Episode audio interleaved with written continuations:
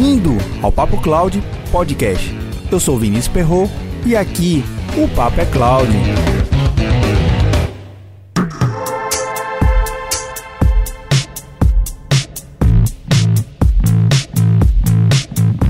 Todos esses anos que venho atuando em projetos de computação em nuvem na região norte e nordeste do Brasil, notei que a definição de cloud computing em vários segmentos de negócio e diversos tipos de profissionais em linhas gerais está definida da seguinte forma: a computação em nuvem é um serviço que você contrata e paga conforme o uso. Bem, essa definição não está errada, mas para muitos profissionais, tanto na área de TI quanto em outras, essa definição é substancialmente incompleta. E se não entendermos as possibilidades da computação em nuvem, podemos cometer falhas graves nos projetos, seja na arquitetura ou no controle de custos. A computação em nuvem requer compreensões muito além da quantidade de processador e memória. Por isso criei a série Cloud Computing para, isso é, a computação em nuvem explicada para um determinado profissional ou segmento de mercado. O primeiro episódio foi o Papo Cloud 036, Cloud Computing para profissionais de TI, que abordamos de forma ampla aspectos técnicos da definição de Cloud Computing e cinco elementos importantes. Se você não ouviu ainda, não deixe de conferir. No segundo foi o Papo Cloud 038, Cloud Computing para desenvolvedor. Tratamos elementos sobre Microsoft Azure DevOps, metodologias e processos de desenvolvimento. Depois confere lá, beleza? Nesse episódio, Cloud Computing para segurança, vamos tratar sobre as ferramentas de segurança do Microsoft Azure, chamada Azure Security Center, Azure Policy e Azure Bastion.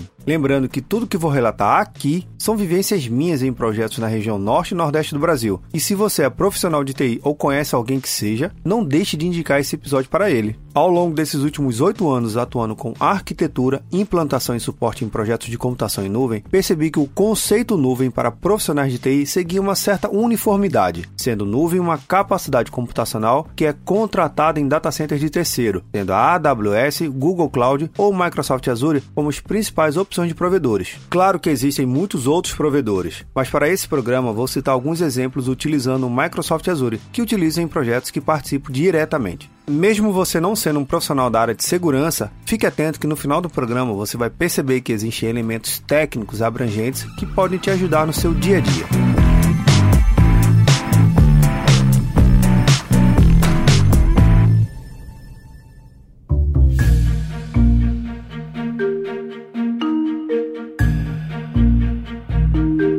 Uma coisa que você sabe muito bem que abrange a qualquer time da área de TI é ouvir aos podcasts aqui do Papo Cloud. E como você já sabe, mas não custa lembrar, toda a transcrição desse programa você vai encontrar em papo.cloud barra 041. Arthur e Samuel já estão aqui no Papo Cloud ajudando a melhorar mais esse programa. E você, baixe o aplicativo PicPay nas lojas do Android ou iOS e busque por Papo Cloud. Você pode contribuir mensalmente a partir de R$ 3,50. Quer ajudar ainda mais o Papo Cloud? Mande seu comentário. Estamos no Instagram e Twitter com arroba Papo Cloud. Visite nosso site papo.cloud e assine nossa news. Se tiver algum tema ou sugestão, escreva para contato@papo.cloud.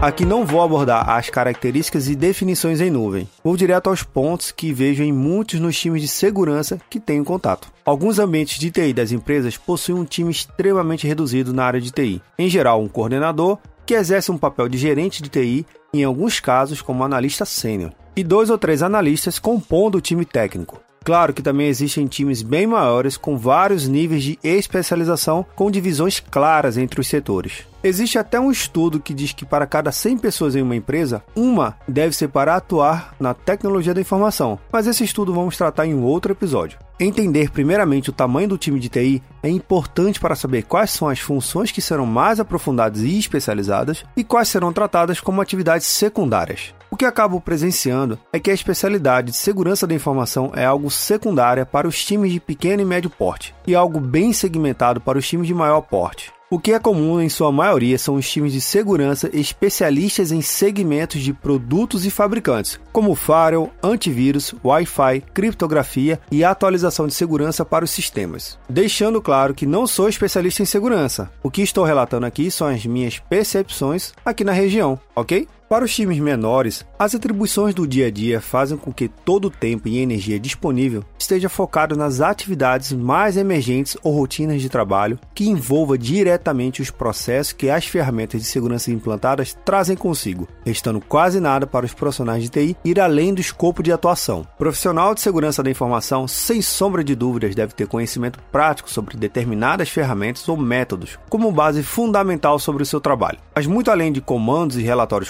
complexos, os profissionais de segurança devem ter capacidade de se envolver diretamente com outras áreas além da sua. Quando falo em outras áreas, estou me referindo de áreas fora da TI, finanças, recursos humanos, operações, diretorias. Essas são as áreas que requerem uma atenção super especial. Em algumas oportunidades, quando vejo o time de segurança da informação atuando próximo do time do jurídico, essa atuação traz resultados incríveis, como as normas de utilização e política de segurança da informação construídas com objetivos claros. Só para alinhar aqui com você, quando me referir a projetos tradicionais, estou falando de projetos on-premise, como servidores, sistemas e aplicações tudo no data center local dentro das empresas ou contratados em algum colocation. Estamos alinhados? Em projetos tradicionais, normalmente são desenvolvidos sem uma curadoria ou participação ativa do time de segurança. E isso, além de ser um grave problema, é uma grande oportunidade jogada fora. Imagine seu projeto de redes ou de desenvolvimento de aplicação crítica para o negócio ter o time de segurança participando. Posso até me arriscar dizendo que sua aplicação sairia com muito mais qualidade do que o de costume. Aí você, nesse momento, deve estar se questionando algo assim. Se eu trouxer alguém de segurança para o trabalho, nunca vai ser entregue. Esse time é cheio de restrições e só quer negar tudo. Bem, de fato devo concordar que o time de segurança tem essa fama aí de bloquear tudo. Mas se não ajudarmos nossos colegas de segurança a entender as necessidades, como podemos ter o apoio deles? Agora te faço uma pergunta e responda com toda sinceridade. Se em projetos tradicionais você não chama o time de segurança, você envolveria esse time em projetos de computação em nuvem logo de cara ou deixaria rolar e só depois envolveria alguém? Depois compartilhe sua resposta no arroba PapoCloud, no Instagram ou Twitter. E se preferir, mande e-mail para contato arroba PapoCloud. Para projetos no Microsoft Azure, temos algumas ferramentas que podem melhorar em muito a atuação dos times de pequeno e médio porte. Para os times maiores, essas ferramentas trazem grandes vantagens, pois garante que suas políticas de segurança da informação terão excelentes instrumentos de auxílio e tomada de decisão do ambiente. Vamos a elas.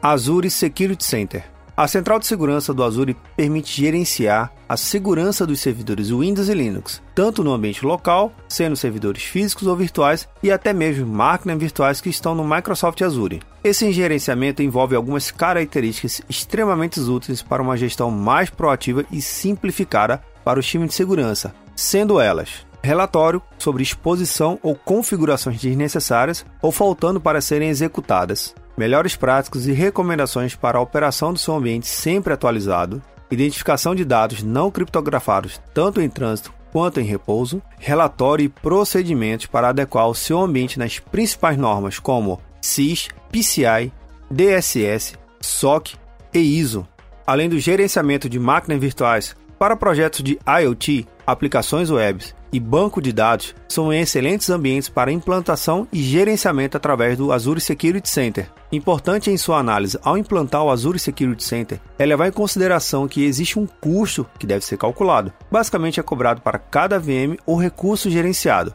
Mas se você está em dúvida, aqui vai uma dica. Monte um planejamento junto com seu time ou você mesmo para testar por 30 dias sem custos você pode se surpreender com essa solução. Na transcrição desse programa, todos os links estarão disponíveis para você ampliar seus estudos. Aqui vale um comentário importante. Em um dos projetos que participei, o ambiente do cliente estava passando por um processo de certificação e o cliente só conseguiu atender a tempo aos requisitos exigidos da certificadora devido ao uso do Azure Security Center e, é claro, ter implantado as recomendações indicadas pela central. Azure Policy já o Azure Policy é um recurso encontrado em todos os data centers do Azure independente da região e dos recursos de cada data center. E já adianto que o Azure Policy não tem custo algum, é se planejar e sair usando. O Azure Policy permite você criar, atribuir e gerenciar sendo as políticas padrões do Azure ou até mesmo as personalizadas. Toda a configuração é feita através do portal do Azure, PowerShell ou CLI do Azure. Assim,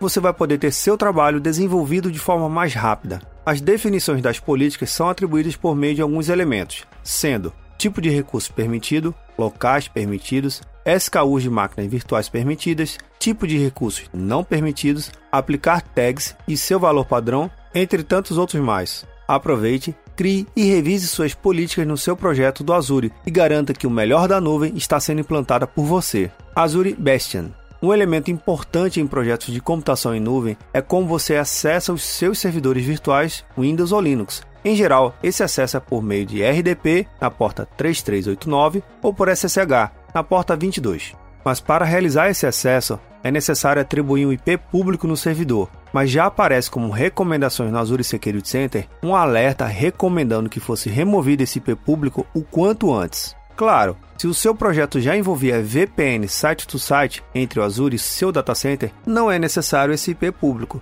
já que você pode acessar via VPN o IP de LAN do servidor. Mas voltando ao caso, onde são necessários acessar o servidor atribuindo IP público, o Azure Bastion surge para dar mais segurança ao seu ambiente. Utilizando o Azure Bastion, você pode criar uma rede para acessar remotamente utilizando o próprio navegador. Isso mesmo, não é necessário um cliente para acessar o seu servidor remotamente. Basta ativar o Azure Bastion e utilizar o seu navegador. Vou deixar na transcrição desse programa um artigo que meu amigo Francisco Ferreira fez lá no site Azure Expert, explicando passo a passo de como implantar o Azure Bastion.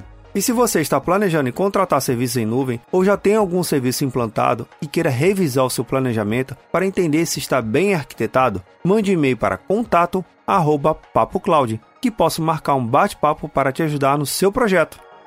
E aí, tá na nuvem?